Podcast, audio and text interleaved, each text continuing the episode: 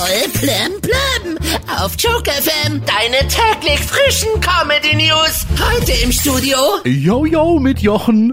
Heute ist der Tag des Schlafes. Der Tag, an dem die Schäfer immer Inventur machen. Boris Johnson ist an den Nasennebenhöhlen operiert worden. Ja, da hätte man doch die Haare gleich mitmachen können. FC Bayern-Star Joshua Kimmich und seine Lina haben geheiratet. Im relativ kleinen Kreis. Und wieder einer weg vom Transfermarkt. Joshua Kimmich hatte zu seiner Hochzeit nur einen Bayern-Kollegen eingeladen. Und einen Ersatzmann, falls der ja natürlich mal ausfallen sollte. Eine neue Umfrage hat ergeben, dass Videosprechstunden beim Arzt immer mehr an Beliebtheit gewinnen.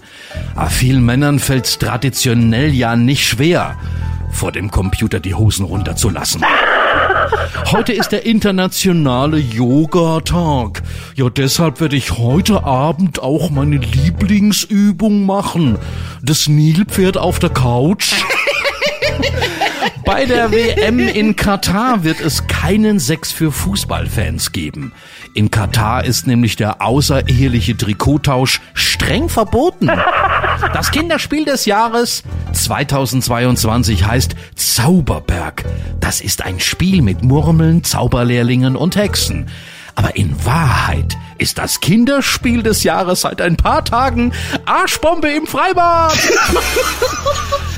Dylan Watson Brown ist Deutschlands Koch des Jahres.